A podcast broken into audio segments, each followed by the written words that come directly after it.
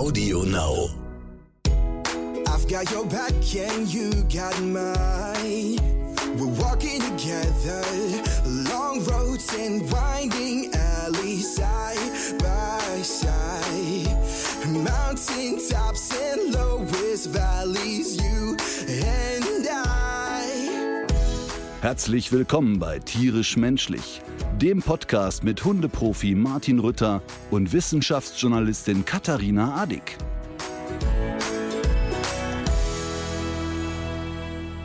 Alles klar, der Chef hat schlechte Laune. Ja, pass mal auf. Und jetzt mache ich so. Meine Unterlagen. Dann esse ich jetzt gleich noch einen Apfel, habe ich mir überlegt. Oder eine Tüte Nüsse. Zeichnen wir schon auf? Ja, natürlich. Oh Gott. Wenn Herzlich du jetzt willkommen. Also- anfängst zu fressen, gehe ich raus. Ja, Moment. Äh, Erstmal, ähm, es gibt ja eine Dauerbeschwerde bei uns im Podcast. Und zwar die, dass wir uns nicht begrüßen. Dass wir beide uns nicht begrüßen oder den Hörer und Hörerinnen nicht Sowohl begrüßen. als auch. Also das muss irgendwie so wirken, als würde man so die Tür äh, versehentlich aufmachen zu einem Zimmer, in dem wir uns schon lange unterhalten. Aber man kann tatsächlich sagen, die Leute verpassen ja wirklich nichts. Ne? Also, weil man normalerweise sagt, liebe Hörerinnen und Hörer, wir möchten Sie recht herzlich begrüßen an meiner Seite, Katharina Adick. Genau. Das ist doch Quatsch. Ja, ich sehe das eigentlich auch so. Mich erinnert das irgendwie so an alte Fernsehzeiten, so Rudi Carell, äh, wie heißt der andere nochmal? Thomas Gottschalk. Peter Frank. Hör mal, Thomas Gottschalk, war das schlimm? Wetten das? Ich habe es nicht gesehen. Ich habe es gesehen und es war für mich ganz, ganz schlimm. Ich oute mich jetzt sofort. Alle, die sich gefreut haben und dieses oh, Revival. Ich fand den ja schon. Boah, jetzt hätte ich fast was. Ich pass auf, anders. Ähm, ich war auch als Kind schon kein großer Fan von Thomas Gottschalk. Ähm, und da ich ja auch schon mal mit ihm in einer Sendung war, kann ich das also wirklich sagen, dass die ähm, Langsamkeit die synaptisch da ist, mich sehr anstrengend. Und ich fand also tatsächlich eigentlich irgendwie auch cool, dass man so eine alte Show aufleben lässt. Aber das war ja betreutes Moderieren. Also wenn Michel Hunziker nicht ab und zu gesagt hätte, wo er sich gerade befindet, dann wäre es irgendwie ziemlich heftig gewesen. Und besonders eklatant wurde es, als Frank Elzner dazu kam, den ich gut kenne, den ich schon Hausbesuche bei ihm hatte und ihn und seine Frau wirklich äh, mehrmals getroffen habe. Der ist knapp 80 und hat Parkinson. Und der war in allem, was der gemacht hat, Speedy Gonzales gegen Thomas Gottschalk. Das war so beeindruckend, wie wach und klar der ist und so. Und dann wurde es dann nochmal so ganz krass. Ich habe auch den Eindruck, dass die Leute, die so um ihn herum sind, dass die so mit ihm umgehen wie mit so einem alten Zirkuslöwen, den man nicht mehr so ganz genau einschätzen kann, was so als nächstes passiert. Ja, ich musste, ich musste mal so lachen, weil Atze Schröder mal in einem Interview gesagt hat, also der ist Gottschalk-affin und Gottschalk-Fan, aber der sagt, er wäre tausendmal bei Wetten Das gewesen und er ist fest davon überzeugt, dass in der Hochphase von Wetten Das, wenn im ersten Block gewesen wäre auf der Couch Klitschko, George Clooney, Michel Hunziger und Udo Jürgens. Und man hätte dann in dem Moment, wo Gottschalk sich umgedreht hat, daraus gemacht Axel Schulz, Hanna Haller und Paul Panzer, dass Gottschalk das gar nicht gemerkt hätte. Und, und das ist auch so ein bisschen die meine Wahrnehmung, dass er sich im Grunde natürlich für gar nichts interessiert. Nee, und das, waren ja auch immer, also ich fand auch immer diese, diese Momente auf dem Sofa, diese Talk-Momente, das waren ja, wie man heute sagt, so Cringe-Momente eigentlich immer. Das waren immer die dümmsten aller denkbaren Fragen, die man auch jedem anderen hätte stellen können. Ja, ja. Aber äh, dazu kann ich wirklich nur mal, ich habe den Podcast ja schon mehrmals empfohlen, Zärtliche Cousinen von Atze Schröder und Till Hoheneder. Und da erzählt Atze wirklich wahnsinnig lustig, wie er bei Wetten das sitzt. Und Lena Meyer-Landrut das erste Mal da ist. Und Atze formuliert dann so sinngemäß, weißt du, Wetten das, da muss er echt Geduld haben. Ähm, die Messehallen sind so groß, du kriegst die Wette da hinten gar nicht mit, interessiert mich auch nicht, deshalb schmuggle ich immer Alkohol rein. Und spätestens nach einer Stunde bin ich voll. Und dann hätte er gemeinsam mit Matthias Schweighöfer Lena Meyer-Landrut abgefüllt. Und hätten sich da einfach nett gemacht. Und als Atze dann gefragt wurde, und, du bist der Wettpate, schafft er die, oder, und, wie geht die Wette aus? Ja, der schafft das. Äh, Atze, das ist eine Frau, die das macht. Also er hat sich einfach gar nicht dafür interessiert. Und hat dann so herrlich bei dem Podcast erzählt, dass er wirklich am Ende der Sendung natürlich hagelvoll war und erst dann gemerkt hat, sein Wetteinsatz war, dass er eine Zuschauerin in einer Ente, in dem Fahrzeug Ente, irgendwie zum Bahnhof nach Hannover bringen musste. Atze Schröder stieg also ins Auto ein, Sternhagel voll und wurde von der Polizei begleitet. Ach du Scheiße. Loszufahren. Ach, noch am hat- selben Tag? In der Show. Also losfahren und so, jetzt bitte sehr. Und ich kann das natürlich nicht so äh, schön erzählen. Also muss man wirklich gehört haben, Podcast Zärtliche Cousinen, sehr unterhaltsam. Okay. Äh, apropos unterhaltsam, wir haben ja hier schon öfter erzählt, wir waren ja ein paar Tage zusammen drehen für das Format Der Hundeprofi unterwegs. Und dabei haben wir ja doch sehr viele spannende, zum Teil auch dramatische, aber auch beeindruckende Begegnungen gehabt. Eine davon war mit Jacqueline Fritz. Und ähm, für dich war das ja nicht die erste Begegnung, sondern du bist vor einigen Jahren ja schon mal mit ihr unterwegs gewesen. Und so oft wie du davon erzählst, muss das ja für dich auch wirklich eine prägende Sache gewesen sein, oder? Also für mich war das sehr nachhaltig, ähm, sie kennenzulernen. Sie war ja schon als Kind sehr sportaffin, war äh, Ballerina, hat hochklassig äh, Ballett gemacht und hat dann eine Pillepalle-Verletzung gehabt. Die hatten, ich glaube, einen Bänderriss im Sprunggelenk gehabt. Also etwas, was du als Fußballer viermal im Jahr hast, würde ich jetzt übertreiben. Also echt nichts Ernstes. Dann wurde da aber äh, medizinischer Fusch betrieben und das gipfelte dann darin, dass sie viele Monate im Krankenhaus lag und zu guter Letzt der Unterschenkel amputiert werden musste. Mit 15 war sie da, glaube ich. Ne? Ich glaube 15 mhm. oder 16, ich weiß nicht ganz genau. Und fiel dann natürlich in ein riesen emotionales Loch. Ähm, hat lange Wochen und Monate gar nicht getraut, sich den, den Stumpf anzuschauen und wollte im Prinzip nicht mehr leben, war also wirklich am Ende. Und irgendwann gab es aber so einen Changer durch eine Freundin, wo sie dann wieder ein bisschen Lebensmut hatte und hat dann gesagt, okay, jetzt gebe ich Gas. Und ähm, hat dann auch Gas gegeben und ist dann irgendwann die erste Frau äh, gewesen, die als Einbeinige die Alpen überquert hat. Und dann reden wir von 320 Kilometern und über 30 Kilometer Höhenunterschied überbrückt. Unglaublich. Auf Krücken. Unglaublich. Also ein Tier, also Wahnsinn. Und mit ihr bin ich auf einen 2000 Meter Berg geklettert. Und diese Frau hat mich so beeindruckt, weil das so faszinierend war, dass ich mich da hinterher keuche und schnaufe mhm. und sie das so mit so einem Selbstverständnis macht, obwohl es natürlich gar kein Selbstverständnis ist. Und ich finde sie wahnsinnig inspirierend und, und also die, die ist jemand, wo du, wenn du mit der so einen Tag verbringst, ist dir einfach klar, dass es kein Limit gibt. Also dass ja. im Grunde alles möglich ist, wenn man nur ja, entsprechende Wucht entwickelt. Das ist das Krasse, was man auch so gar nicht äh, fassen kann oder wo man eigentlich gerne wissen möchte, auch wo das bei ihr herkommt. Die verströmt ja von äh, Sekunde eins auch diese Energie. Total. Aber als du mit ihr den Berg hochgeklettert bist, hattest du eigentlich irgendwelche Erfahrungen in dem Bereich oder warst du Anfänger. Also der, ich sag mal, der höchste Berg, den ich bis dahin erklimmte, war der Hülser Berg in Krefeld. Ich glaube, der ist 85 Meter hoch. Ja. Ähm, und da musste man mich als Kind schon hochschleppen, weil ich keine Lust drauf hatte. Und ja. ähm, klar, ich bin Ski gelaufen als junger Mann, aber da fährst du ja mit dem Sessellift hoch und machst dir gemütlich Richtung Après-Ski. Also ich kannte weder lange Strecken wandern, noch erst recht nicht klettern. Und wir reden wirklich von Klettern. Mhm. Das bedeutet also auch, es gab eben Strecken, wo ich ins Geschirr musste, wo Emma ins Geschirr Emma musste. Emma war dabei, ne? deswegen... Denn deshalb habe ich Jacqueline ja begleitet. Sie hat einen Begleithund, Louis, der ihr sozusagen die Strecken ein bisschen anzeigt und sagt, guck mal, hier wackelt's, hier ist es fest.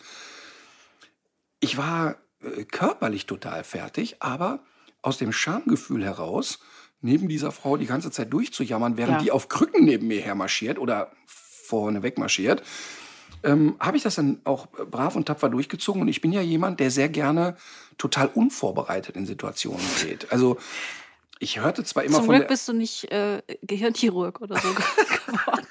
Auch, lass uns mal gucken, wie das läuft. Naja, aber wenn wir Hunde Ich bin am besten spontan. Hundeprofi unterwegs, Martin Rütter trifft hier einen Chirurg, da könnte es mir natürlich auch passieren, dass ich sage, komm, gib mir her das Skalpell. Aber ich glaube, dass die Sendung Hundeprofi unterwegs auch sehr davon lebt, dass ich mich auf die Leute so aufrichtig einlasse. Ja. Und das ist auch immer der Grund, warum die Leute sich mir gegenüber total öffnen. Wir haben dann ja, wir sind dann da hochgekraxelt, mussten da irgendeinen Schnaps auf so einer Hütte trinken und ich will das immer alles nicht. Aber wir haben dann hinterher ein wahnsinnig schönes Gespräch gehabt, wo sie auch sehr offen erzählt hat. Ähm, und es war der Moment, als wir oben am Gipfelkreuz waren, der war wirklich magisch. Also wir waren dann ja oberhalb der Wolkendecke und ähm, es war so schön einfach. Und das Verrückte war, als wir dann da saßen, die Wolken verzogen sich und das war strahlenblauer Himmel. Mhm. Und ich saß da und Emma war total platt. Die war ja. wirklich platt. Und dann saßen wir da und ich hatte so drei, vier Fotos gemacht und plötzlich steht die auf und sagt so, jetzt gehen wir wieder runter. Äh, nein, nein, warte, jetzt bleiben wir schön hier sitzen und jetzt esse ich ein Brot und ich bleib hier hocken. Er sagt, ja, du kannst gerne hier hocken bleiben, ich laufe schon mal vor, weil es dauert jetzt noch zwei Stunden, dann haben wir ein richtiges Wetterproblem. Ach so. Und ich saß und habe gesagt, hey, was hört die denn jetzt für Stimmen? Für mich gab es kein Wetterproblem. Und wir sind tatsächlich beim Abstieg in so einen richtigen Regen gekommen. Und das Mhm. ist in Bergen, wo du klettern musst, echt nicht Scheiße. lustig. Mhm. Ja. Und ihr wart ja noch, äh, also das, der Abstieg wurde ja dann nicht mehr mitgedreht. Ihr seid ja, aber eigentlich seid ihr ja mit einem Team unterwegs Mhm. gewesen. Und ich habe mich die ganze Zeit gefragt, wie die das eigentlich äh, gemacht haben. Ja, fürs Kamerateam ist tatsächlich der Aufstieg dann noch viel schlimmer als für uns, denn Mhm. Wir müssen ja aus verschiedenen Perspektiven drehen. Also einmal ist das Kamerateam hinter uns, dann müssen wir eine Pause machen, dann latschen die vor, dann sieht man, wie wir Richtung Kamera gehen, gehen weiter. Und dann müssen die uns aber ja wieder überholen, Mhm. haben Equipment dabei, müssen, also für die ist es dann echt nochmal ein anderer Aufriss sogar. Ja. Ich habe ich hab das aber auch, als ich die Sendung gesehen habe, habe ich gedacht, scheiße, hätte mir dann einer gesagt, du musst jetzt auch noch runter. Ja. Runter ist ja schlimmer als hoch eigentlich. Ne? Runter ist das, was hinterher die Schmerzen macht. Genau. Also der, weil du ja beim Abstieg immer, um das Knie zu entlasten, so immer voll das ganze Gewicht so in die Oberschenkelmuskulatur drückst. Mhm. Ja. Und die, die schlimmen Schmerzen am nächsten Tag, die kommen durch den Abstieg. Aber der Abstieg war für mich gar nicht schlimm, weil ich so eine Beseeltheit hatte. Ich war Das hält an. voll. Das war, ich war total stolz darauf, wie das gelaufen ist. Ich war, total überrascht, wie Emma drauf war, weil die ist ja so eine Hektikerin. Und die hat ziemlich schnell gespürt, äh, links geht's 800 Meter runter und rechts haben wir wenig Platz, weil die Steine darunter kullern. Und die war ziemlich fokussiert in, dem, in der Phase. Und es war so beseelend und so ja, besonders, dass das beim Abstieg eigentlich anhielt. Die Tage danach waren schwierig. Es gibt, ja, es gibt ja diesen Effekt, diesen Flow-Moment, dass man äh, so in der Sache aufgeht, die man gerade tut, dass man die eigentlich, also dass man nicht mehr darüber nachdenkt, sondern dass man damit eins wird. Hattest du das da auch beim Bergsteigen? Nein, ich hatte alle 300 Meter, welches dumme Schwein hat sich das ausgedacht?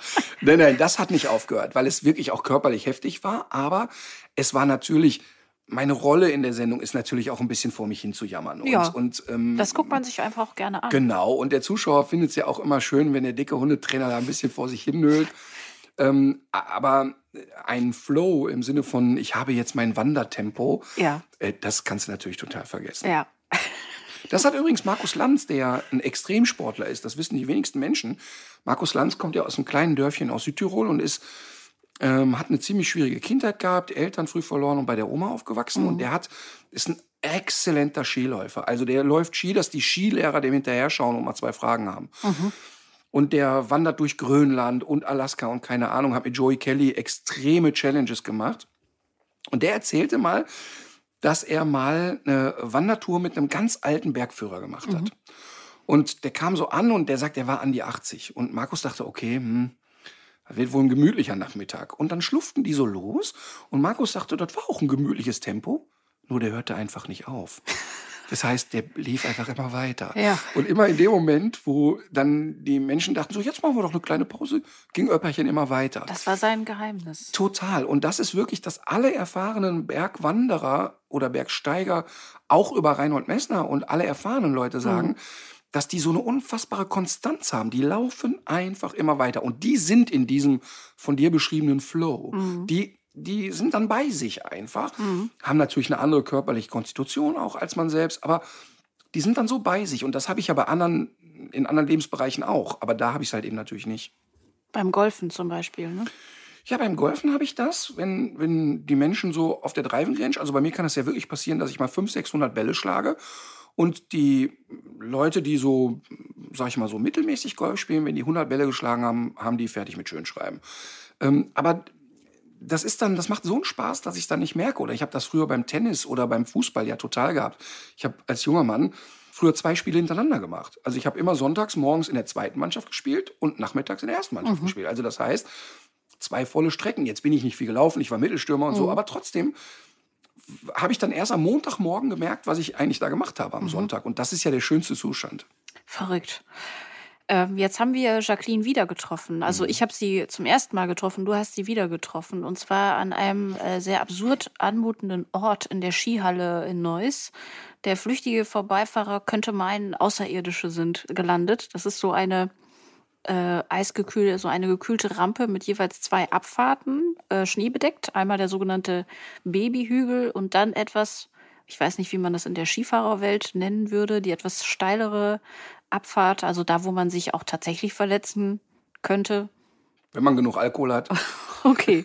Und das, was äh, Jacqueline da vorhat, das klang auch erstmal recht absurd, denn sie will, sie ist aufs Skifahren umgestiegen und natürlich ohne Prothese, sondern einbeinig. Sie hat äh, Skilaufen gelernt und zwar nach einem schweren Unfall. Ähm, sie hat sich das gebrochene, äh, sie hat sich das amputierte Bein gebrochen. Ja. Da stecken bis heute noch, steckt da einiges an Metall drin. Und die Ärzte, die haben zu ihr im Krankenhaus gesagt, Frau Fritz, das mit dem Sport, das lassen wir lieber. Und jetzt müssen wir eben kurz noch den Einschub machen. Sie ist ja inzwischen Profisportlerin. Sie lebt vom Sport, vom Klettern. Sie klettert in der ähm, paralympischen Nationalmannschaft, ähm, hält Vorträge über ihren Sport, dreht Filme, wenn sie auf Berge steigt und so. Ist also ein Profi. Und jetzt, äh, das ist wirklich bizarr. Sie hat erst einen Unfall, muss das Bein amputieren. Dann hat sie sich darauf eingestellt, 20 Jahre lang. Und jetzt hat sie im Glatteis ähm, auf der Straße tatsächlich, ist mit den Krücken ausgerutscht und hat sich ziemlich schwer den Oberschenkelknochen gebrochen. Und dann haben wir sie, du hast sie darauf angesprochen und dann hat sie uns Folgendes erzählt. Als der zweite Unfall war, haben mir die Ärzte im Krankenhaus gesagt, okay, Jacqueline, mach wieder Grafikdesign, das war's mit Sport. Und dann lag ich im Krankenhaus und dachte, ich ähm, verkaufe jetzt meine Firma und mache Sport. Und es war, also, weil ich wusste, okay, ich, ich will das so sehr machen. Und dann klappt das auch. Und das ist eben klassisch für Jacqueline. Also geht nicht, gibt's nicht. Ja. Und wenn jemand sagt, das geht nicht, dann erst recht. Und das, das ist wirklich so strange, weil ein Oberschenkel zu brechen ist unfassbar schmerzhaft. Und ich habe relativ kurz nach ihrem Unfall ja mit ihr telefoniert. Ähm, und da war sie wirklich ziemlich down, weil da war sie noch nicht auf dem Level, oh, das wird alles wieder, sondern da war sie ziemlich traurig und ziemlich frustriert und hatte zwar schon so diese Haltung, ach, das mache ich schon, aber der ging's schlecht, das muss man wirklich sagen. Ja. Und, ähm, ja, und jetzt hat sie sich gedacht, ja, dann sind halt ein paar Platten und ein paar Schrauben drin, dann äh, schneiden wir doch einen Ski unter. Und das ist natürlich total abstrus. Zum einen, Ja. wir reden jetzt davon, dass sie auf einem Bein Ski läuft, ist eine Sache. Aber was sie ja macht, sie macht Bergwandertouren. Sie läuft, also sie spannt auf einen Wanderski, unten so ein Netz, damit sie nicht nach unten rutscht, und dann läuft die den Berg hoch. Und zwar mit 25 Kilo Rucksack, äh, mit einem Zelt und mit allem, falls sie in ein Unwetter kommt, und fährt dann auf einem Bein den Berg wieder runter. Ja. Und zwar auf nicht befestigten Pisten. Tiefschnee, sie muss gucken, Gletscherspalten. Gletscherspalten, sie muss gucken, wie die Beschaffenheiten sind Ja. und so weiter. Immer Louis dabei, ihren Hund. Louis spottet das ja auch, ne? Ja, also der guckt ja was, äh, der guckt nach Geröll, nach Gletscherspalten, nach Gegenverkehr. Ja. Und es ist wirklich, also, äh, also wer da Langeweile hat, der kann sich mal 25 Kilo auf den Rücken schnallen und nur in der kleinen Pisselshalle in Neuss mal den Berg hochlaufen. Mhm. Dann weißt du, was du getan hast und die läuft aber sieben Stunden bergauf. Ja. Das ist völlig strange. Und dann kamen wir in die Skihalle und wir sind natürlich drehtechnisch so, dass wir sagen, ey komm, Jacqueline, denk dran, jetzt, wir wollen hier kein Risiko eingehen, du musst jetzt nicht vor der Kamera noch irgendeinen Scheiß bauen. Also, wir fangen mal auf dem Babyhügel an. Okay, wir beide auf diesem Babyhügel hoch. Sie fährt runter und ein Gewackel und das sah furchtbar aus. Ja. Man Ich- konnte kaum hingucken tatsächlich. konnte überhaupt nicht hingucken. Ich dachte, die bricht sich den Hals jetzt. Und sagt noch in die Kamera, oh scheiße, sie ist wirklich totale Anfängerin. Ja. Wir können auf die steile Strecke, können wir nicht. Das Du hast noch gesagt, wie mutig sie ist. ja, und genau, und hab mal gesagt, oh Gott, sie traut sich was, weil sie kann wirklich gar nicht Ski laufen. Und hab gedacht, oh wei, oh wei, oh wei. Mhm. Ich also auch den Babyhügel runter zu ihr und will so gerade Luft holen und sagen, Mensch, das war ja prima. Bisschen wackelig, aber prima. Und sie sagt, nee, hier können wir nicht fahren. Es ist nicht steil genug, ich krieg keinen Schwung. Und dann habe ich erstmal verstanden wieder, wie die tickt. Und, und, und was das Verrückte war, dadurch, dass es eben nicht steil ist, kann sie sich nicht genügend in die Kurven legen und Ja. kann eben als Einbeinige dann nur so runterschlittern. Ja. Ja, gesagt, getan. Dann ging es hoch auf die höhere Strecke. Ja, und dann vorne rechts ist Gas. Dann war es schon schwer mit hinterherkommen. Das ist aber auch symptomatisch, das hat sie uns ja auch erzählt, ähm, dass sie ja doch immer wieder unterschätzt wird. Mhm. Und äh, da gibt es ja noch diesen einen O-Ton ähm, von ihr, den ich ganz äh, interessant fand, wo sie von den Begegnungen auch mit Bergführern spricht. Total. Und es waren meistens, ich will jetzt nicht so nahe treten, aber die Männer.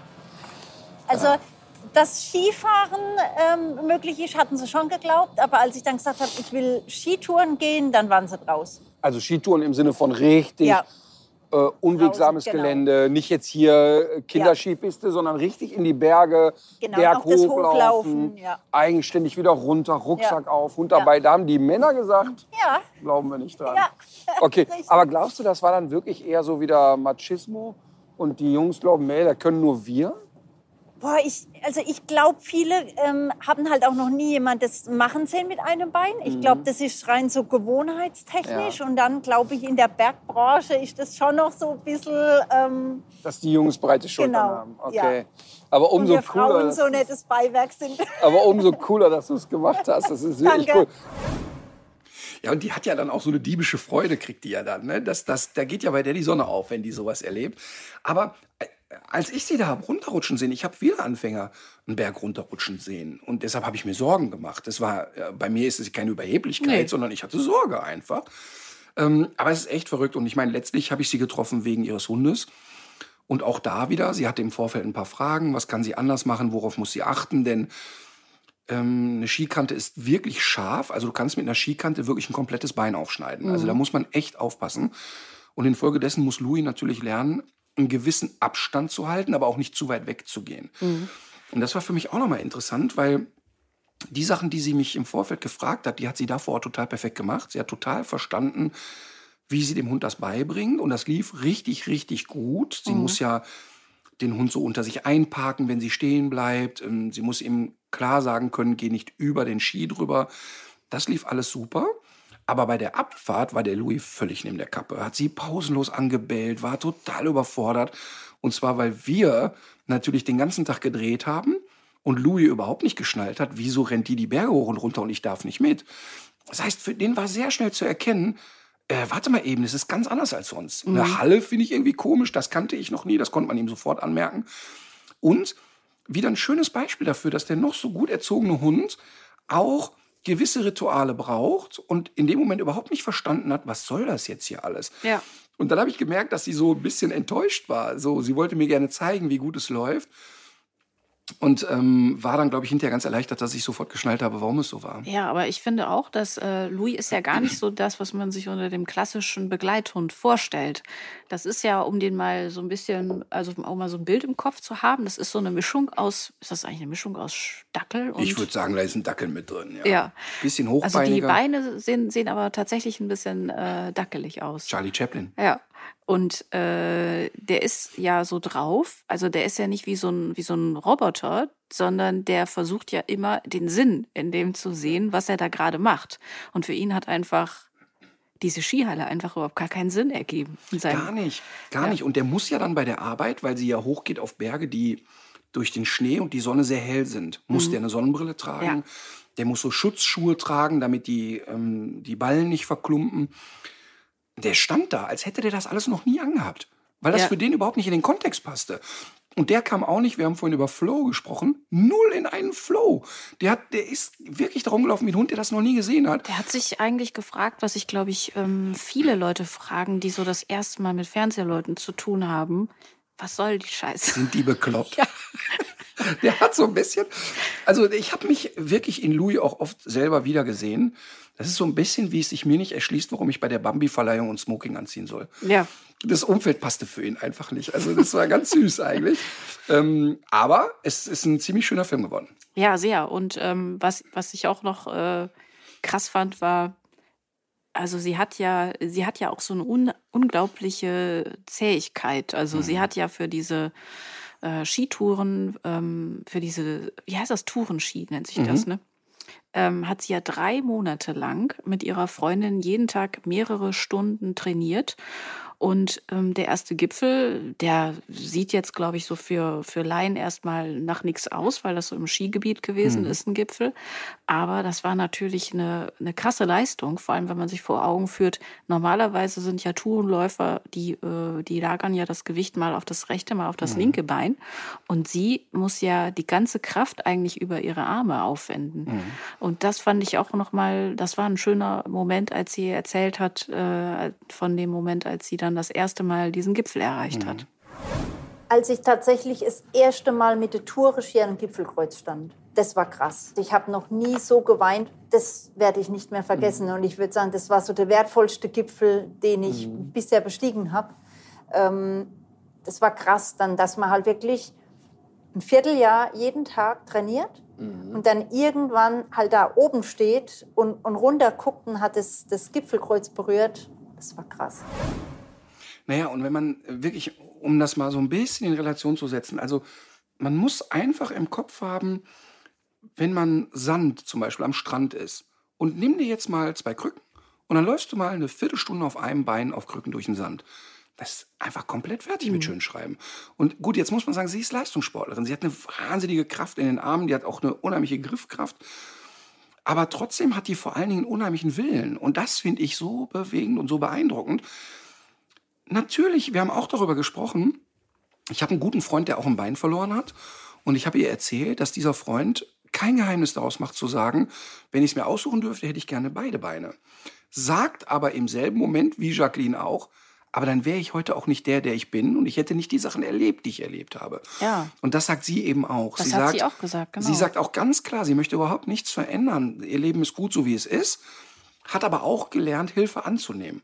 Zu Anfang wollte sie nie Hilfe haben. Die sagt, wenn mir was runtergefallen ist und es war ein bisschen zäh, war ich sauer auf die Leute, die mir geholfen haben. Die sagt, heute sage ich ganz entspannt zu jemandem, halten Sie mal die Tür auf. Also auch ein Entwicklungsprozess. Ne? Ja. Aber die, die macht für mich unterm Strich einen sehr glücklichen Eindruck. Ja. Und Louis auch. Ja, Louis sowieso. Trotz der strangen äh, Klamotte. Ähm, Aber hast du gesehen, er hat auch auf sie aufgepasst. Als ich Ja, zur hab ich Begrüßung gesehen. Mhm. habe ich sie in den Arm genommen und habe mich sofort angekläfft. Das ging mir auch so, als ich sie am Auto getroffen habe. Und äh, ich glaube, Louis kann auch anders. Also wäre ich vielleicht noch ein bisschen forscher unterwegs gewesen. Total. Also Louis trägt Klamotten. Ähm, ich finde, Louis sieht da drin, der, der sieht da drin auch super aus. Nicht von Louis Vuitton übrigens. Genau. Das ist allerdings eine gute Überleitung zu einer äh, Hörerinnenfrage. Und zwar, das ist jetzt tatsächlich schon öfter gekommen, die Frage, was der Hundeprofi eigentlich von Regenjacken und Wintermänteln für Hunde hält. Ja, es ist natürlich, man muss das ein bisschen differenziert betrachten und die Zeit nehmen wir uns. Ich finde, eine Klamotte darf nie ein Accessoire sein, was einen Hund einschränkt. Und das habe ich ja schon mehrmals äh, auch gesehen und in Interviews gesagt, wenn ich dann sehe, dass die Leute ihren Mops mit aufs Oktoberfest schleppen und der trägt dann Dirndl. Oder äh, früher war ja immer ähm, Uschi Ackermann, die Frau von Gerd Käfer, die immer ihrem Mops ein Smoking anzog. Das ist natürlich völlig Panne. Ne? Äh, da gibt es ja überhaupt kein Argument dafür. Ja. Aber wir haben natürlich mit vielen Hunden zu tun, die keine sogenannte Unterwolle haben. Also, Golden Retriever hat eine Unterwolle. Folgendes passiert, der Wind geht auf die erste Schicht des Fells, kalter Wind, und dann geht er an die Unterwolle, aber geht nicht auf die Haut. Genauso Regen oder Schnee verfängt sich im Fell, in der Unterwolle landet nicht auf der Haut. Jetzt gibt es aber viele Hunderassen, Jack Russell Terrier, französische Bulldogge, Rhodesian Ridgeback, die haben all das nicht. Das bedeutet, die haben nur so eine dünne Haarschicht und dann geht schon die Haut los. Und solche Hunde frieren sich hier bei uns wirklich im Herbst, Winter den Arsch ab. Und solange du die, sag ich mal, ausreichend in Bewegung hältst, geht es vielleicht noch. Aber Abby, Ritschberg-Hündin, mit der ich ja lange Zeit zusammen gelebt Ja. habe, die kriegtest du für Geld und gute Worte ohne Mantel beim Regen nicht raus. Keine Ja. Chance. Und da macht, finde ich, ein, ein Regenmantel oder ein Wärmecape total Sinn. Bei vielen oder bei vielen Windhunden, beim, beim Windspiel, italienisches Windspiel ähm, oder beim Whippet, die, die brauchen es einfach. Ähm, und es darf dann ja auch nett aussehen und schön aussehen, aber es darf niemals die Kommunikation einschränken. Und das ist im Grunde der Hauptfaktor für mich. Siehst du das oft? Ja, ich sehe das ziemlich oft, dass es entweder, weil es Scheißprodukte sind, Ja. die so sind, dass der Hund zum Beispiel im Gangbild eingeschränkt ist. Also immer so ein bisschen entweder in Passgang verfällt oder ähm, sich eigentlich nicht frei bewegen kann. Also der muss mit so einem Mantel toben und spielen können mit anderen Hunden. Ähm, wobei man aufpassen muss, da kann sich auch mal eine Pfote verfangen des anderen Hundes, aber er muss frei sein. Ähm, ich meine, ob die Leute dann irgendwelche Sternchen da draufkleben oder so, ist dem Hund ja sowieso wurscht. Ja. Aber es muss wirklich gut sitzen, es muss eine Funktionalität haben und es muss auch vernünftig eingesetzt werden. Denn auch da habe ich schon mal erlebt bei einer Kundin, die, ich hatte Unterrichtsstunde mit ihr, mit, äh, was war das nochmal für ein Hund? Ich muss einmal überlegen, ich meine auch ein Windspiel. Auf jeden Fall ein Windhundartiger. Und sie hatte, bei mir in der Unterrichtsstunde fing es an zu regnen wie blöde und hatte so einen Frottemantel für den Hund dabei. Der aber für Regen gar nicht geeignet Nee, war. ich wollte gerade sagen, Genau, der saugt aber- sich ja nur voll. Genau, aber um eine Viertelstunde zu überbrücken, okay, besser als nichts. Ja. Wir latschten also zum Auto zurück. Sie packte den Hund ein. Okay, nächste Kunde kommt. Ich gehe also weiter durch den Regen, mache die nächste Stunde.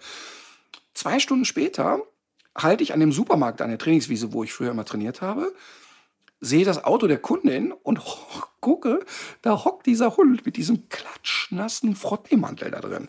Und das ist natürlich Horror. Also ich meine, das kann sich ja jeder vorstellen. Wir haben kein Fell, keine Unterwolle.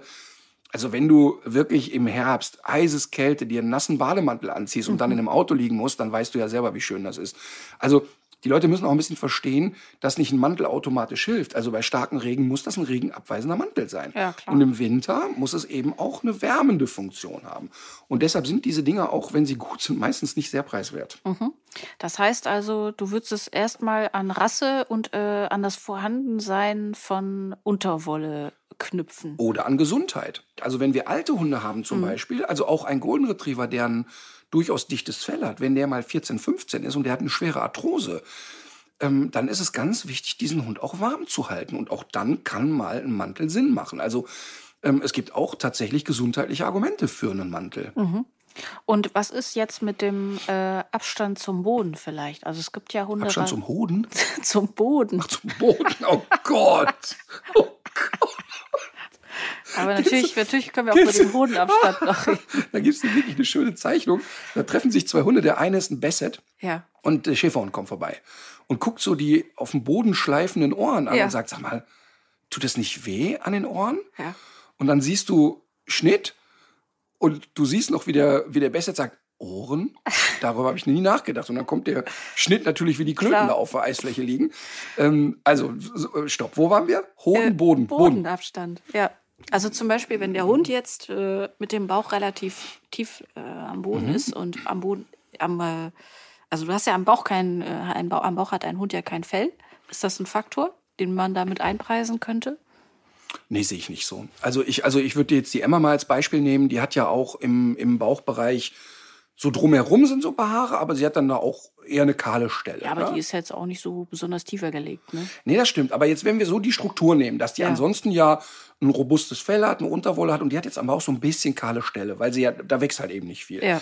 Und wenn die jetzt, sag ich mal, nur so 10 Zentimeter über dem Boden wäre und sie würde in Bewegung bleiben, sehe ich da eigentlich kein Problem drin. Mhm. Okay. Ähm, aber auch da wieder ähm, gucken, was hast du vor? Also wenn du jetzt, sag ich mal, eine halbe Stunde um den Block läufst und der Hund bleibt in Bewegung, ist es erstmal kein Problem.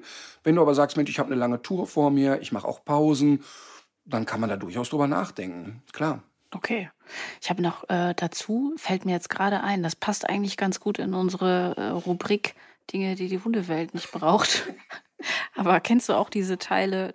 Das sind so Regenschirme, die an der Leine äh, befestigt sind und über dem Hund schweben. Kennst du auch nur einen Hund, der sowas, der sowas aushalten würde?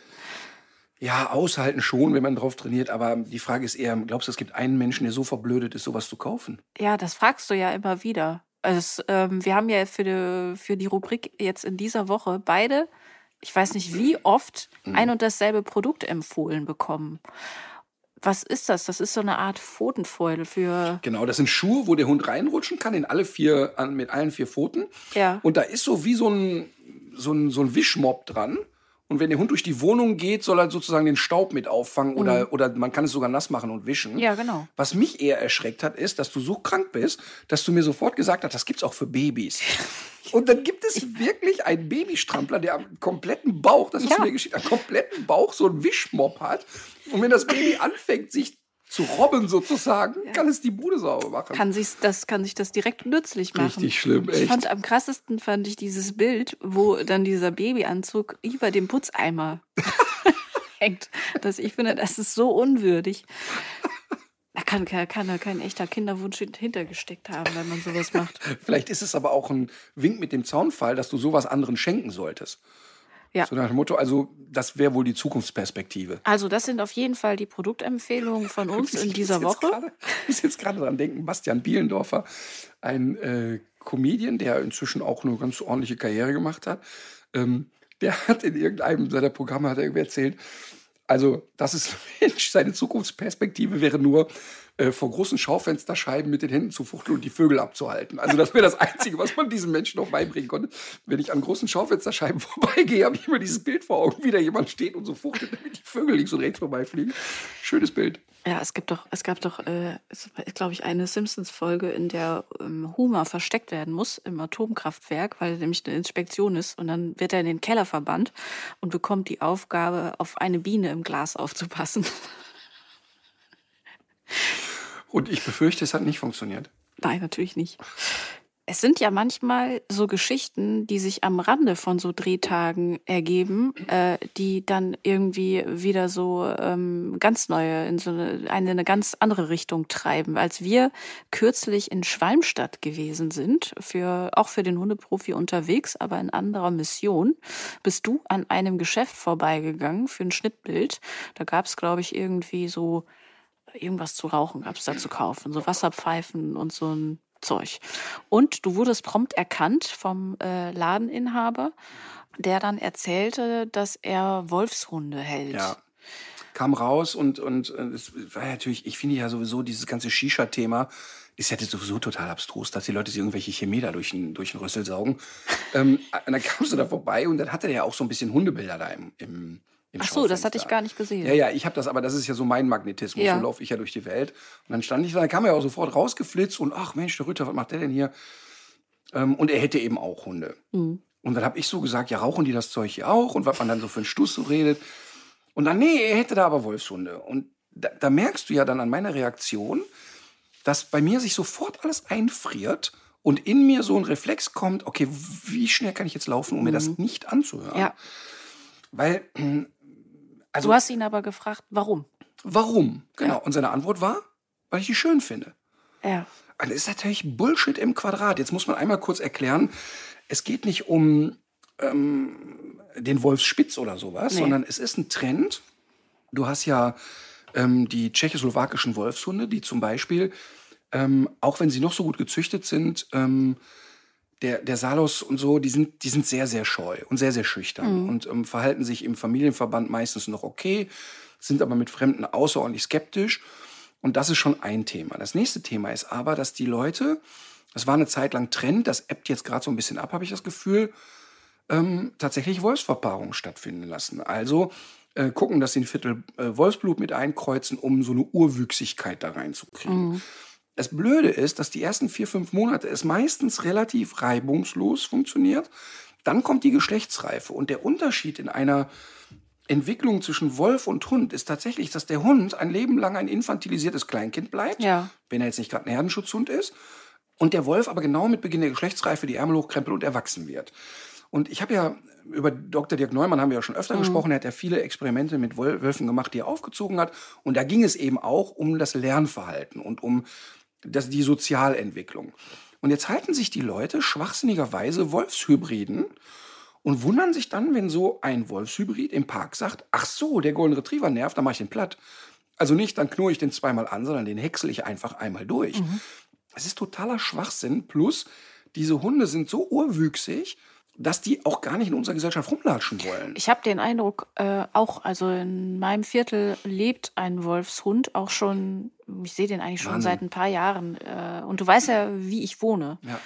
Ich finde es da ja schon stressig oft. Und man merkt diesem Hund eigentlich an, dass der gestresst ist, permanent. Total. Und dass der eigentlich auch jeden Reiz, der um ihn herum ist, hat man den Eindruck, ist einer zu viel. Genau, die haben nämlich immer im Kopf Fight or Flight. Die sind immer so auf dem Sprung weg. Und wenn sie nicht weg können, okay, dann geht's halt nach vorne. Und ich habe nicht den Eindruck, dass da ein Gewöhnungsprozess stattfindet. Nein, der kann auch nicht stattfinden. Das ist ja genau das schlimme Problem daran. Ich weiß, dass mir jetzt wieder drei Wolfshundbesitzer schreiben werden, ja, bei meinem läuft der super. Ähm, das mag auch alles sein, aber im Grunde ist es ja völlig bescheuert, etwas Wildes in ein Haustier reinzuzüchten. Denn die Idee bei einem Haustier ist Domestikation und Anpassung Ja. an unsere Gesellschaft und eben nicht eine Verwilderung. Und wir haben ja schon genug mit äh, Welpen und Hunden zu tun, die schlecht sozialisiert sind. Und das Problem ist, dass die Generalisierung ähm, mit fünf, sechs Monaten abgeschlossen ist. Also es bilden sich synaptische Verbindungen, die für das generalisierte Lernen zuständig sind. Das bedeutet also, wenn ein Hund fünf, sechs Monate lang nie einen Mann gesehen hat, kann der noch lernen, der Martin ist nett und der Michael ist nett, aber wenn er den Lutz sieht, muss der überlegen, wie ist der denn so drauf? Ja. Und er kann nicht mehr generalisieren. Ja. Jeden Tag aufs Neue. Die Leute beschreiben mir das dann immer und sagen, boah, die Mülltonne links vor der Tür war acht Wochen Stress, jetzt hat er sich dran gewöhnt, läuft gut. Der Nachbar stellt die Mülltonne um, direkt die Hölle wieder los. Weil die sozusagen eine Verarmung der Merkwelt haben. Das heißt, die speichern das so in Bildern ab und können eben nicht sagen, okay, das hat sich verändert, ist mir egal, sondern, oh Gott, es hat sich verändert, es ist gefährlich für mich. Ja. Und deshalb läuft halt so ein Hund, wenn ich dann noch Wolfsblut einkreuze, natürlich ständig auf rohen Eiern durch die Welt und findet alles irgendwie komisch. Und ich habe ja mehrere Hausbesuche bei solchen Hunden gehabt und das ist wirklich für die Hunde nicht witzig. Mal unabhängig davon, dass von denen eine gewisse Gefahr ausgeht, ist es aber für die einfach kein schönes Leben.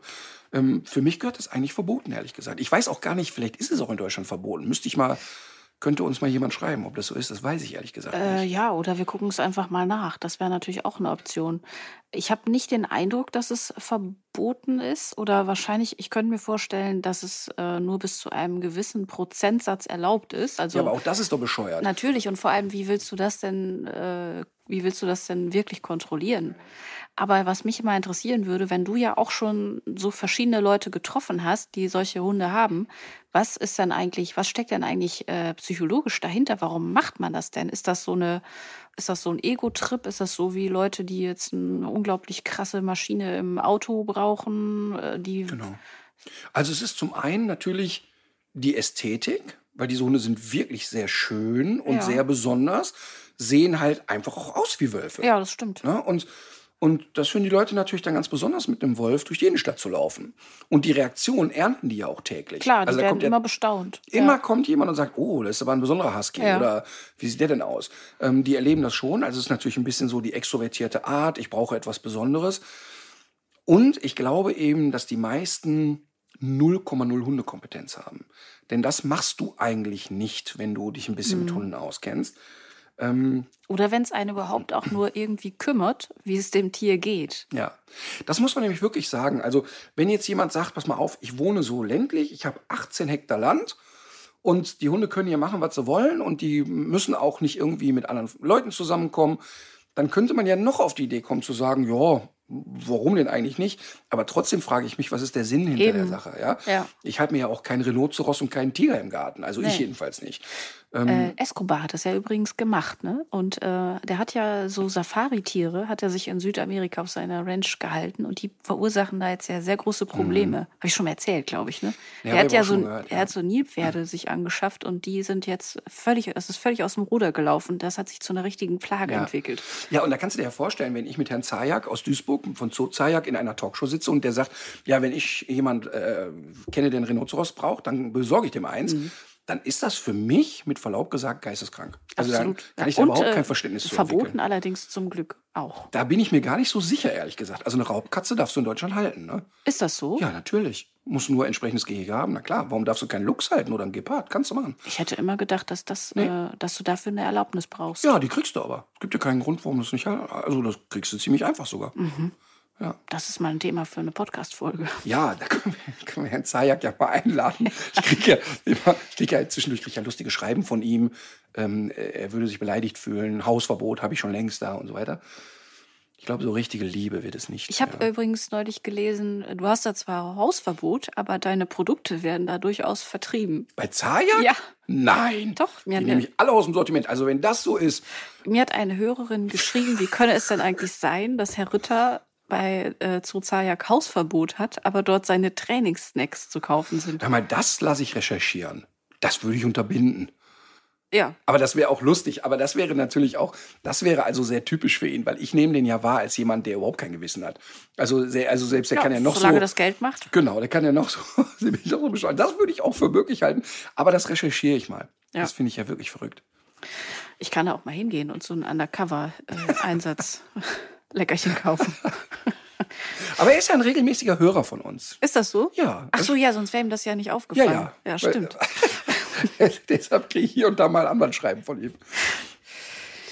Hallo, Herr Zajak. Ich grüße Sie an dieser Stelle besonders. Das Lustige ist, ich habe äh, jetzt hier ein neues Programm genutzt, um unseren Podcast aufzuzeichnen. Und ich habe keinen Plan, weil das wird nämlich hier nicht angezeigt, wie lang wir schon sind. Ist doch auch egal.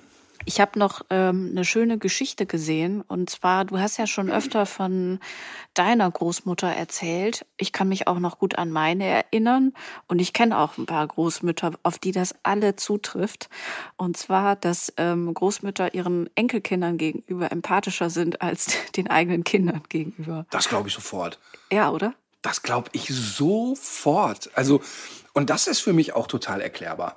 Weil du bist ja, bei, also das, das wird bei Großvätern genauso sein, weil du ja als Eltern... Die Studie wurde nur mit Großmüttern gemacht. Also Ach so, es kann wurden gut wir sein. mal wieder, wir Männer mal wieder äh, diskriminiert? Ja, Wo offenbar. ist denn diese Bewegung, wenn man sie braucht?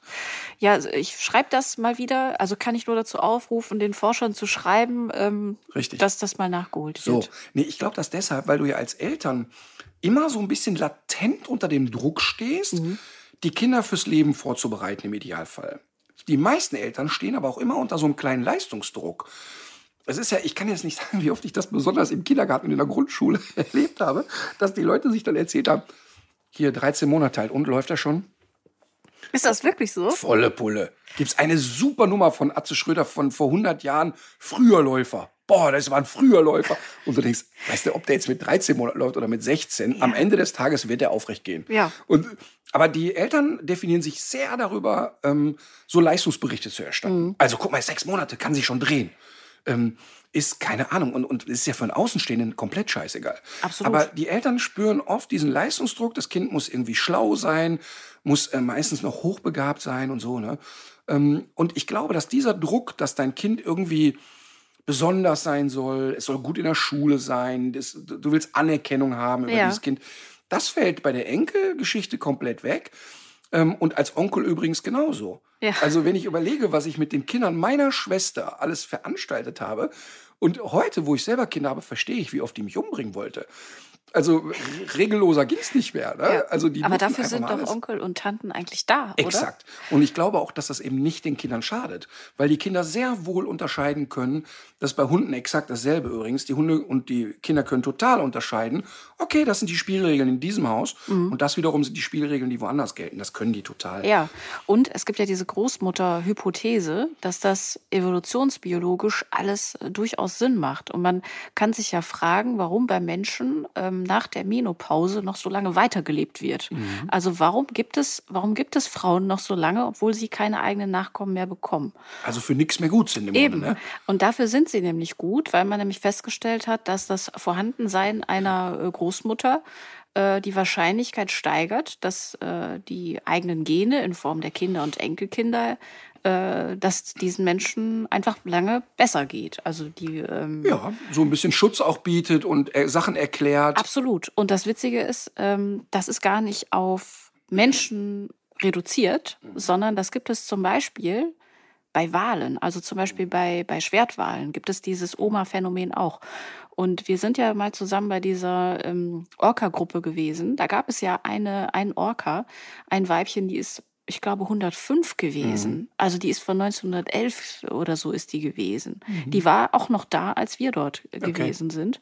Und die war, äh, die ist, glaube ich, in den 60er Jahren ist die auch mal gefangen worden für einen dieser Themenparks und dann aber eben aufgrund ihres Alters wieder in Freiheit entlassen Oh Gott, worden. die sie, ja, aber auch zum Glück. Ja, aber erstmal hast du ein freies Leben, Ja. dann wirst du in so einen Idiotenpark geschleppt. Zum Glück nicht. Die haben gesehen direkt, die haben die am kann Boot nix. noch äh, ah, zu alt. Ach, okay. So ein Ach so, bisschen ach, wie, mit, okay. wie mit Frauen im deutschen Fernsehen. Die war schon 40. Die hat eine Falte, nimm die musste weg. weg. Ja, aber das ist ja wirklich. Also erstmal, ich bin jetzt froh, dass dieser Orca direkt wieder freigelassen wurde. Ich dachte, der hätte dann ein paar Jahre im Nee, Tierpark nee, gelebt nee. und dann wieder weg. Die hat ganz viele Nachkommen dann noch gehabt. Aber du rennst ja sofort bei mir offene Türen ein bei dem Thema äh, alte Frauen weg im Fernsehen. Jetzt zieh dir das mal heim. Wir bleiben kurz bei Gottschalk. Man muss sich ja jetzt erstmal freuen, dass der Mann da so diese Sendung noch macht, bei aller Frotzelei. Für ihn ist das doch schön. Und die 14 Millionen Leute fanden es ja offensichtlich auch okay. Offenbar, ja, das war krass, ne? Genau, aber interessanterweise ist eine alte Frau, darf dann erst wieder ins Fernsehen, wenn sie so alt ist, dass man schon sagt, okay, alles klar, die ist richtig oll.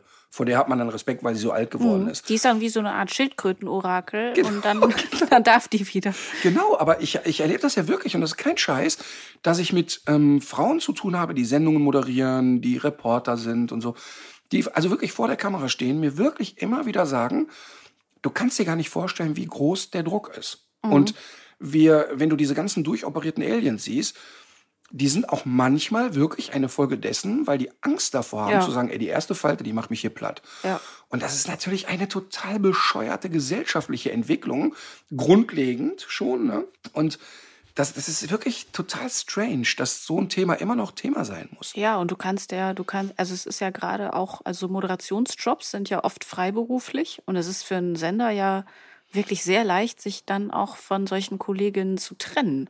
Ja, und vor allen Dingen, die Menschen glauben ja immer, dass jeder vor der Kamera sofort sich doof und dämlich verdient. Ja. Und man kann sich ziemlich sicher sein, wenn jemand 20 Jahre die aktuelle Stunde moderiert hat und dann wegkommt, dass der alles andere als ausgesorgt hat.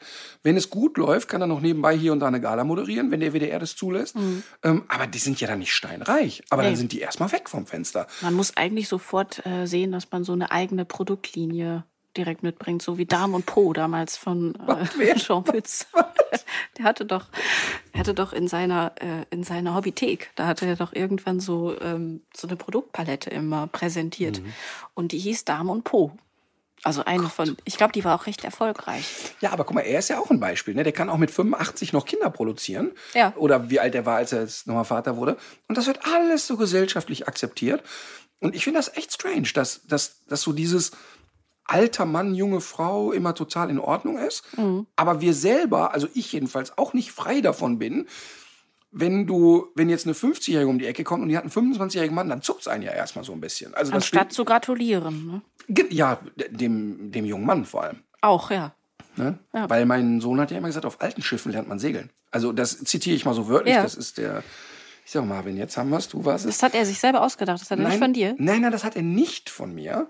Ähm, aber es ist ja so eine Floskel. Nein, was ich aber sagen will, ist, dass man selber nicht frei von Vorurteilen ist oder von, ja, von Mhm. Stereotypen. Vorurteilen. Ja, auf jeden Fall. Ich, äh, auf jeden Fall.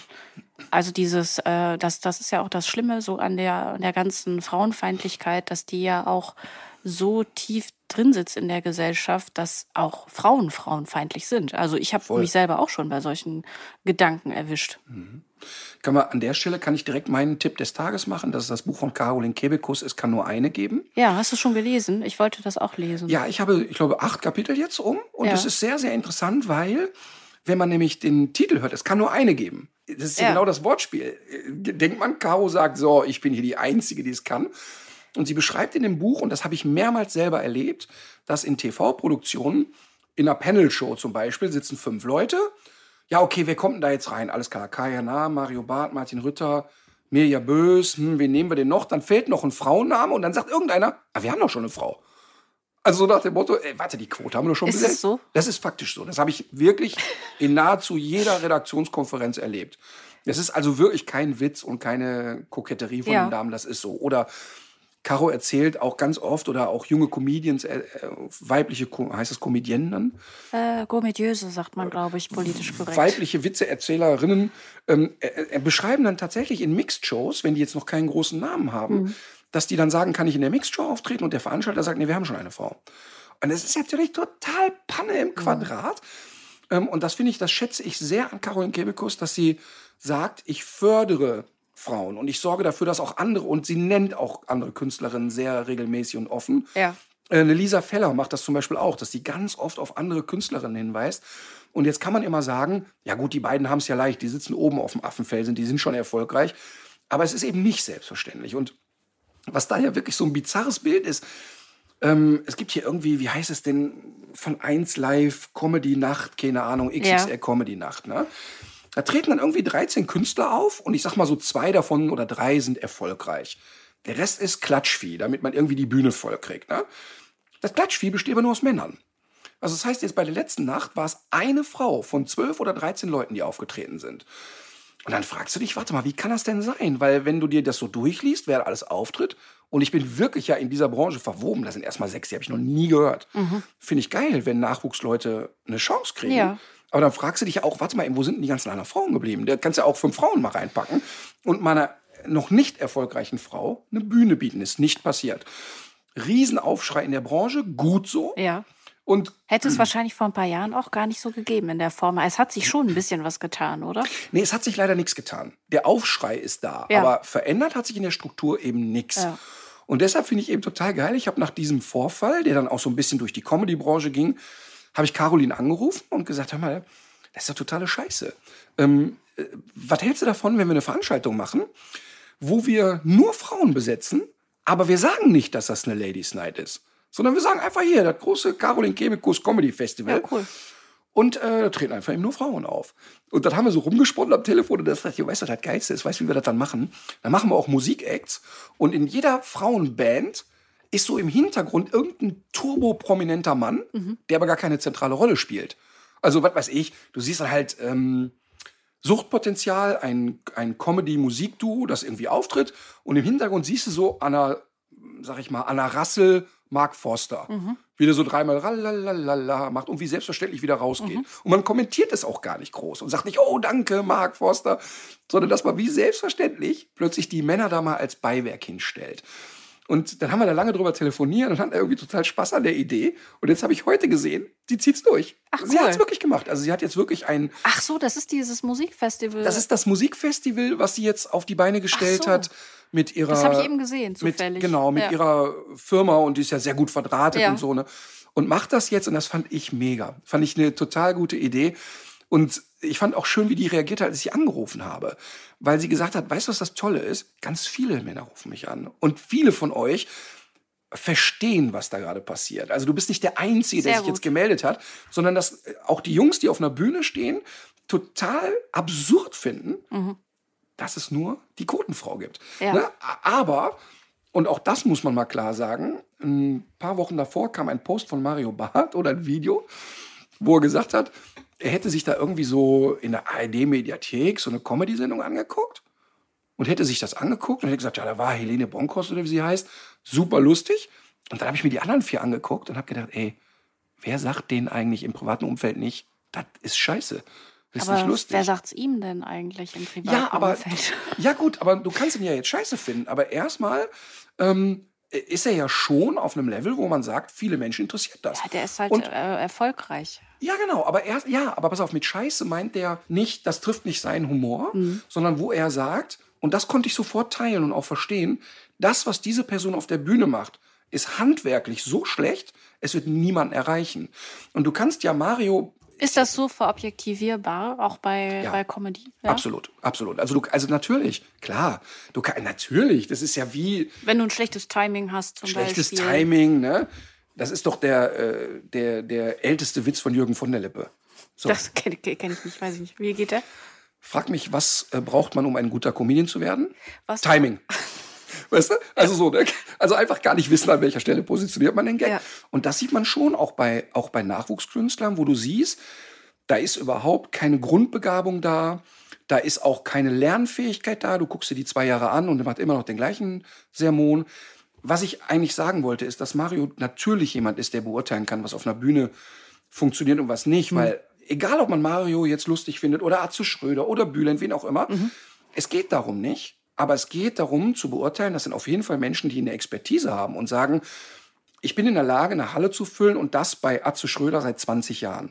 Also muss der auf der Bühne etwas können. Das ist ich, jetzt harter Bruch, André Rieu. Ich könnte das nicht ertragen, ein Konzert von André Rieu. Aber es ist doch wohl vollkommen klar, dass der weiß, wie kriege ich eine Halle gefüllt und wie unterhalte ich Menschen. Ja, Und das ist eben auch Handwerk. Ja. Und das ist eine Marketingstrategie, die auf jeden steht Fall. jetzt haben wir sehr weit ausgeholt. Was ich eigentlich sagen wollte, ist, man darf natürlich auch nicht den Fehler machen und sagen, naja, weil sie eine Frau ist, soll sie hier auftreten. So, das wäre ja. natürlich auch Wahnsinn. Also Ja. du musst auch einer Frau sagen dürfen, ja, das, ist- das wird nichts. Also eine Tischlerlehre wäre geil, aber ich glaube, Bühne funktioniert nicht. Ne? Mhm. Und, und was ich aber gut finde ist, und diese Aufbruchstimmung ist bei allen da, also wirklich alle, also wirklich alle Männer, die ich kenne, die auf einer Bühne stehen, die vor der Kamera stehen, sind wirklich in einem Zustand, dass sie sagen, ey, wir können viel mehr Frauen gebrauchen. Ja, ich glaube aber trotzdem, dass auch zur Wahrheit gehört, dass auch gerade jetzt, was die Bewertung von jungen Comedians betrifft, also äh, wenn das Frauen sind, dass bei Frauen dieses Thema Likability zum Beispiel, dass das viel größer ist als bei Männern. Bei Männern sagst du, ach ja, so lustig, egal. Und das ist ja auch ein bisschen diese, diese ganze Diskussion um die, um die Frauenquote. Wenn du, wenn man da immer so hört, ja, das muss aber doch um Leistung gehen und nicht darum, um sich irgendwo hinzuwursteln aufgrund irgendwelcher.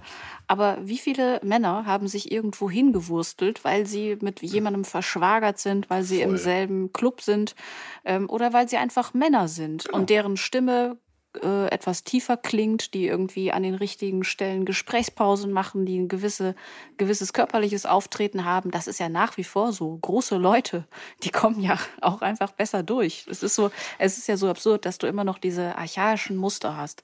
Und das glaube ich schon, dass du bei Frauen das immer noch hast, dass du es denen dann auch weniger verzeihst, wenn die zum Beispiel da noch nicht so ein gutes Timing haben, weil du den höheren Anspruch hast. Du musst denen ja erstmal verzeihen, dass die sich überhaupt auf eine Bühne stellen und versuchen, lustig zu sein.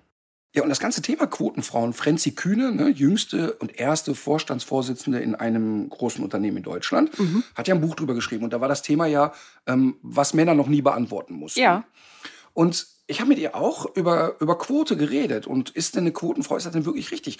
Und sie sagt total klar, den Gedanken hatte ich aber noch nie, dass sie fest davon überzeugt ist, dass man in Vorständen eine Quote braucht, mhm. damit überhaupt die Chance besteht, ja. dass Frauen da reinkommen. Und irgendwann wird es dann vielleicht nicht mehr möglich oder nicht mehr nötig sein. Ja, seien wir ehrlich, wie oft geht es denn um Leistung, wenn's, wenn Positionen vergeben werden? Nee, da geht es ganz oft um Bauchgefühl. Ja. Also bei mir, wenn sich bei mir jemand in der Firma bewirbt, da ist es aber wirklich höchst selten, dass ich mir ein Zeugnis angucke. Mhm. Und die, natürlich laden wir die aufgrund einer Qualifikation ein, ja. aber dann weiß ich in dem Gespräch nach sechs Sekunden, matcht das in unserer Firma, passt der zu uns, bringt der uns weiter, der Bewerber, die Bewerberin.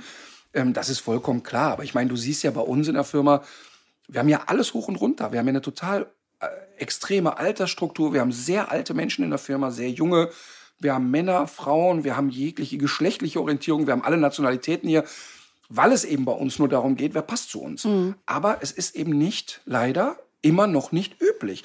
Und deshalb sagt so eine Frau wie Franzi Kühne, wir brauchen eine Quote.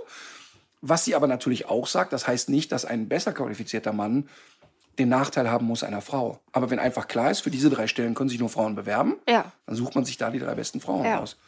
Aber es ist, ich finde schon auch, es ist immer noch mal interessant, wenn man sich so einzelne Verhaltensweisen äh, anguckt, die ja auch mit so einem gewissen Führungsanspruch und mit so Teamleitungsfunktionen ja verbunden sind. Also zum Beispiel äh, bei einem Mann ähm, würde man jetzt das ähm, würde man vielleicht sagen, wenn er sich mal aufregt und äh, Dinge mal irgendwie so beim Namen nennt und dabei auch so ein bisschen sich echauffiert, dann hat er ein Machtwort gesprochen. Mhm.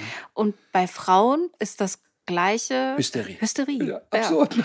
ja, und weißt du, was ja noch schlimmer ist? Wir also Wut wird ja bei Frauen eigentlich immer noch mit mhm. kompletter Inkompetenz ja. assoziiert und dabei ist das oft ist das oft auch also wenn es so um Missstände geht, um die durchzusetzen und so weiter, ist das dann irgendwie auch das Mittel der Wahl. Aber es wird eben nicht, es wird nicht verziehen. Es wird ja. ganz anders gewertet gesellschaftlich, Total. als wenn ein Mann sagt, äh, so geht's nicht. Ja, deshalb habe ich zum Beispiel Wut bei meinen Kindern immer zugelassen.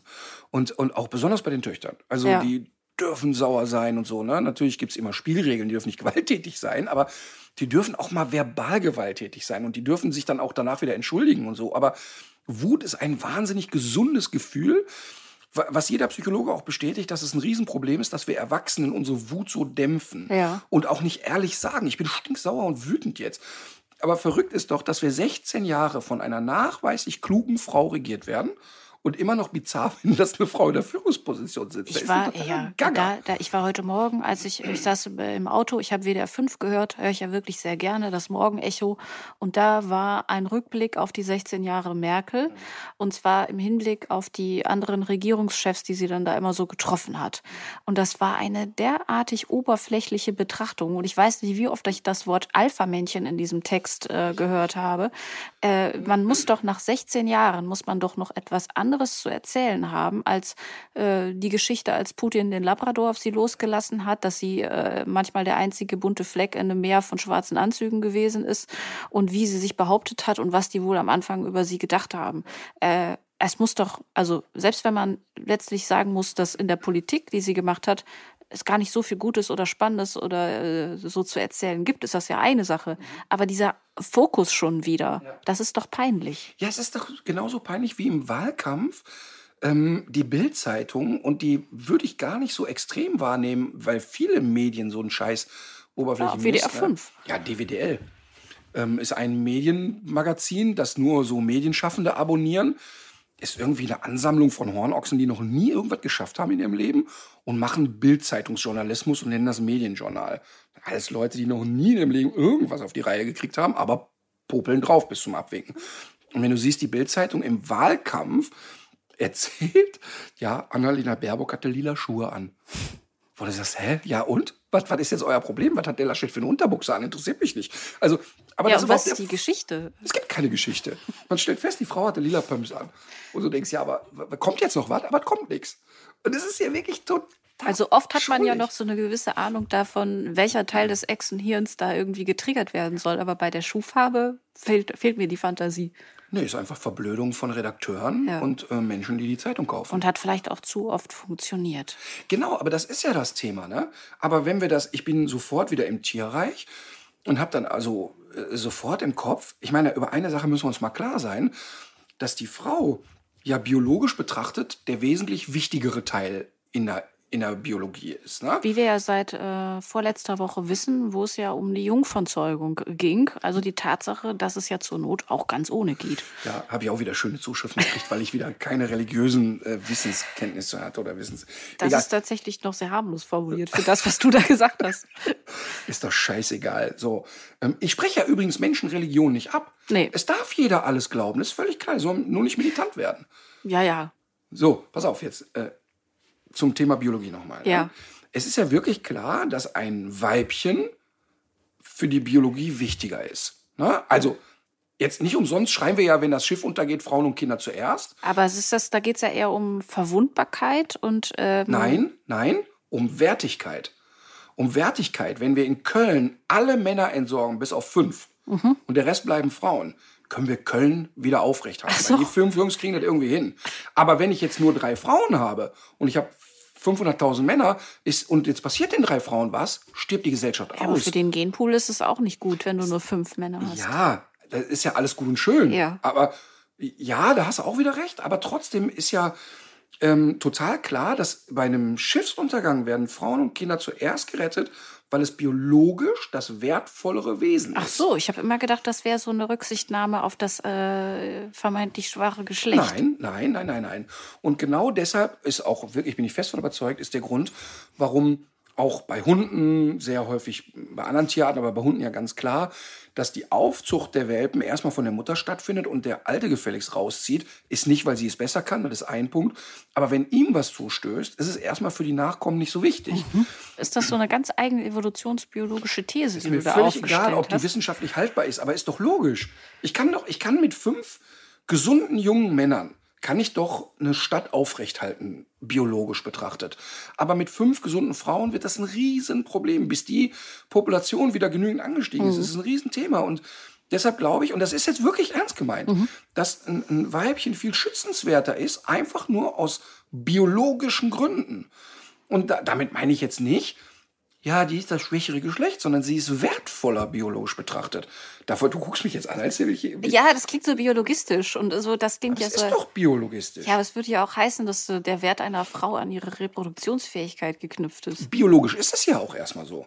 Erstmal ist doch, ist doch eine, ist doch ein, sag ich mal, eine Gruppe von Tieren, ist doch für die erstmal sehr, sehr wichtig, diese Gruppe zu erhalten und sich reproduzieren zu können. Das ist nicht das Einzige, das ist doch klar. Damit sage ich ja weder, dass eine Frau, die keine Kinder produziert, weniger wertig ist in unserer Gesellschaft, noch ein homosexuelles Paar, was sagt, wir vermehren uns vielleicht jetzt nicht oder adoptieren ein Kind weniger. Das Ja. meine ich doch alles nicht. Nein. Aber unter, unter, und den Schuh ziehe ich mir auch nicht an. Scheißegal, Nein, wer mir das schreibt. Ne? Also das wäre wirklich absurd. Der Westen, genau. Der Ritter hat gesagt, hier, fünf Männer können hier hobeln in Köln, bis der Arzt kommt. Nein. Was ich aber, und davon bin ich fest überzeugt, weil es ja einfach eine gewisse Zeit dauert, bis ein Mensch im weiblichen Körper wächst und auf die Welt kommt. Ja. Ähm, kannst du eben mit drei Frauen Köln nur schwer aufrechthalten. Mit drei Jungs geht das aber biologisch betrachtet. Und das ist für mich der Grund, warum die Natur es bei vielen Säugetieren so eingerichtet hat, dass das Weibchen ähm, schützenswerter ist. Aber doch jetzt noch mal was zum Nachdenken. Du hältst das für eine schwachsinnige These, ne? Nee, aber ich hätte da schon irgendwie so verschiedene Angriffspunkte. Punkte. Ja, bitte. Habe ich ja schon ein paar von äh, geäußert. Ich muss mir das zu Hause noch mal durchlesen und noch mal Ich will mir da gar nichts durchlesen, weil das genau, von mir aus kann das ja jetzt auch gerne in die Schulbücher. Was kannst du denn jetzt hier gegen diesen, ja, diese, diese, diese kritische Nachforschung von meiner Seite Nein, haben? es kann ja diese These doch durchaus mal in deutsche Schulbücher kann, kommen. die kann auch einfach mal so stehen. Dann, ich ich fände gut, wenn da so steht ähm, Lex Ritter. Piaget, Darwin, Rütter. Ja. Das, das fände ich irgendwie schön, wenn das so in Schulbüchern Einstein, Ja. Rütter. Also es gibt, ähm, Jesus, Rütter. ja. Es gibt ja so, es gibt ja den Ausdruck des Wahlintellektuellen. Da gibt es auch den, den Ausdruck des, des Wahlbiologen. Biologe aus Leidenschaft, aber eben nur aus Leidenschaft. Achso, Wahl mit H. Ja. Nicht der Wahlintellektuelle, der ist so schlau wie ein Walfisch oder Ja. was. Oh Gott. Oh Mann, ey, das ist so. Ich finde, ich meine das wirklich ernst. Ja, meine ich finde es ja auch total ernst. interessant. Ich finde es ja auch interessant. Wir müssen eine Sache wirklich, ne, wir müssen uns eigentlich müssen wir uns vornehmen, einen Videopodcast zu machen. Ja, und wir müssen dieses äh, Buch über äh, die Evolution, das müssen wir auch zusammenschreiben. Neu ich. schreiben. Ja. Kommen wir doch vielleicht zum Ende der Sendung. Heute haben wir aber nicht viel über Hunde geredet, aber gut. Haben wir heute, doch, wir haben heute über Wolfshunde geredet, wir haben heute über Louis geredet, wir Über haben Wischmob an Füßen. äh, genau und ob Hunde Klamotten tragen sollten oder nicht. Okay. Aber das ist ja auch, äh, genau, das war ja eigentlich der, der zweite Dauervorwurf, äh, den wir bekommen, neben der Tatsache, dass wir uns nicht begrüßen, die Hörer nicht begrüßen, dass es äh, nicht nur um Hunde geht. Aber man muss ja sagen, es geht sehr oft um Hunde. Und Und es heißt ja tierisch menschlich. Ja. Also es geht ja wirklich um beide Facetten und wir kriegen ja oft so den Twist eines Vergleiches und so weiter hin. ich finde auch. Und äh, es gibt ja auch noch einen Podcast, der sich ganz explizit um solche Hundefragen und Trainingsfragen dreht. Hundestunde heißt er, glaube ich, ne? Genau, also wenn man wirklich nur und ausschließlich über Training und so weiter äh, erfahren will, dann den Podcast Hundestunde wählen, der Ja. übrigens inzwischen sehr erfolgreich ist in der Spotify-Liste. Ja, das war aber gar nicht der Tipp des Tages, denn wir haben ja in dieser Folge vor allem über Jacqueline Fritz gesprochen. Und ich habe nochmal nachgeguckt, wie ihre Domain lautet, weil man nämlich über diese Domain nicht nur zu ihren ganzen Abenteuern und sportlichen Ambitionen vordringt, sondern Jacqueline hält auch spannende Vorträge und ist als Sprecherin buchbar. Und ich fand es sehr lustig, als ich gesehen habe, wie ihre Domain heißt, www.mussdasdennsein.de. Ach, das ist ja lustig. Und das finde, das Super. macht, das, das macht das irgendwie so zu, ne, heute. Weil das ja genau das ist, womit sie immer zu kämpfen hat, auch Ja. mit dieser Frage.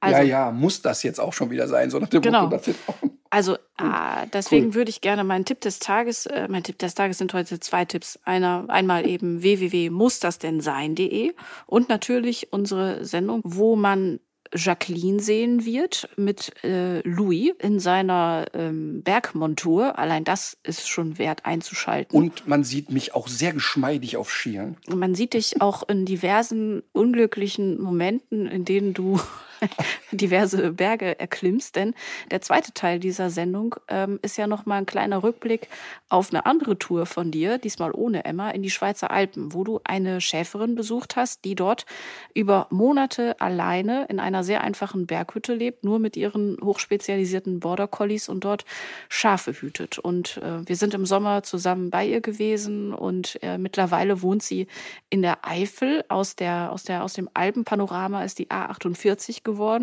und Sie zieht jetzt die Enkelkinder ihres damaligen Bergführerhundes Wisp auf. Das heißt, es gibt auch Welpen zu sehen. Ich sag's noch mal ganz ausdrücklich. Wir haben Welpenbilder in der Sendung. Das alles gibt es zu sehen am 4. Dezember, Samstag, 19.10 Uhr bei Vox. So, genau. Mein Tipp des Tages hatte ich ja schon genannt. Ich sage es aber nochmal.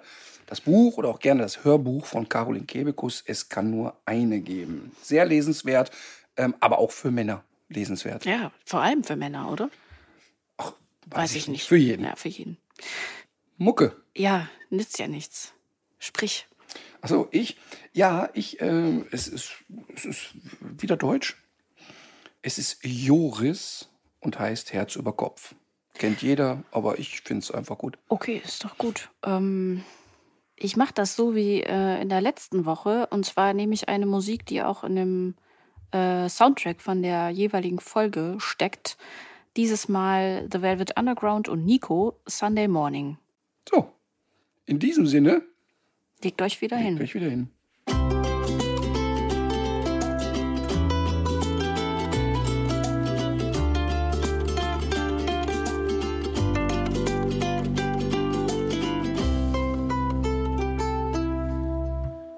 So Leute, das war's jetzt mit tierisch menschlich, aber damit ihr die Zeit zur nächsten Folge gut überbrücken könnt, haben wir hier noch einen Podcast-Tipp für euch. Hallo, ich bin Michelle. In unserem Podcast heute wichtig geht es nicht nur um die ganz großen Fragen, sondern auch um die Geschichten dahinter. Es geht um Hintergrundwissen und wirkliche Erkenntnisse. Dazu spreche ich mit handverlesenen JournalistInnen, mit SpitzenpolitikerInnen und auch mal mit meinem Opa. Wir wollen, dass ihr fundiert und informiert in den Tag startet. Hört doch mal rein, heute wichtig, auf Audio Now und überall, wo es Podcasts gibt. Audio Now.